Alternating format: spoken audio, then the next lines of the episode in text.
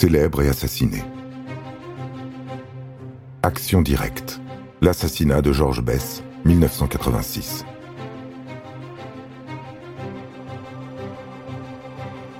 Le 17 novembre 1986, Georges Bess est froidement abattu en pleine rue, près de son domicile parisien.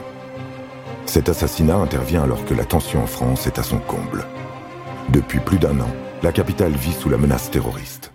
Aux Galeries Lafayette et au Printemps Haussmann, à la librairie Gibert, à la FNAC du Forum des Halles, à la station Châtelet-Les et à celle du RER e de la gare de Lyon, partout des bombes explosent, faisant de très nombreuses victimes innocentes.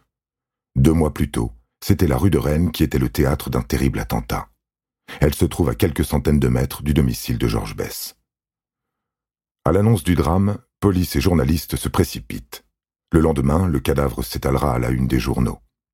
Sur le boulevard Quinet, on voit aussi Jacques Chirac, Premier ministre, Alain Madelin, ministre de l'Industrie, Robert Pandreau, ministre de la Sécurité.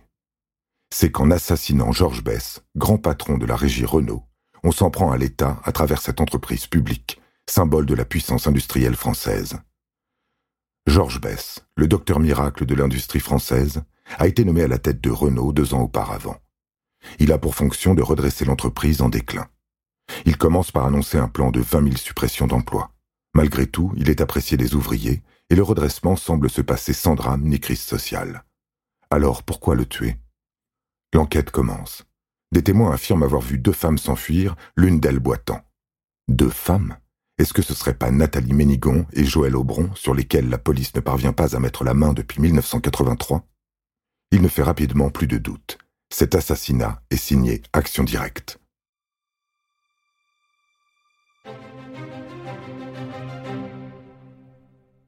Action directe est un groupe révolutionnaire fondé en 1979.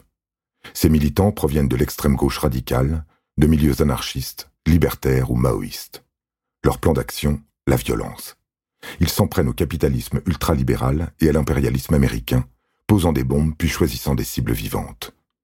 En 1985, ils ont assassiné René Audran, ingénieur de l'armement. En 1986, selon un ordre tout simplement alphabétique, c'est au tour du grand patron Georges Bess. Le ministère de l'Intérieur promet une prime d'un million de francs, soit environ 270 000 euros, à qui permettra l'arrestation des deux femmes que la presse qualifie déjà de tueuses. Trois mois après l'assassinat, ni la police ni les renseignements généraux ne savent où se cachent les membres du groupuscule. Jusqu'à ce que l'on signale un groupe suspect dans une ferme isolée à Vitry-aux-Loges dans le Loiret. Le 21 février 1987, une intervention du RAID permet d'arrêter les quatre leaders d'Action Directe.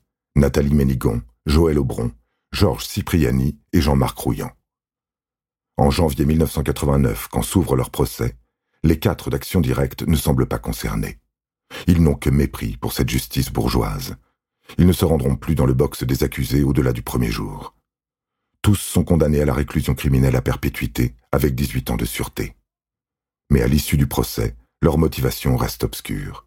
Ils se disent communistes combattants, tuant au nom de la cinquième colonne du prolétariat international. En tuant Georges Bess, ils ont tué le responsable du chômage de dizaines de milliers d'ouvriers et de la destruction de grandes unités de production. Durant leurs années de prison et après leur libération, les membres d'Action Directe survivants ne se sont jamais repentis. Selon Jean-Marc Rouillant, excuses et repentir nieraient leur engagement.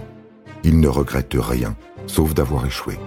En 2016 et 2017 encore, il est condamné pour apologie du terrorisme.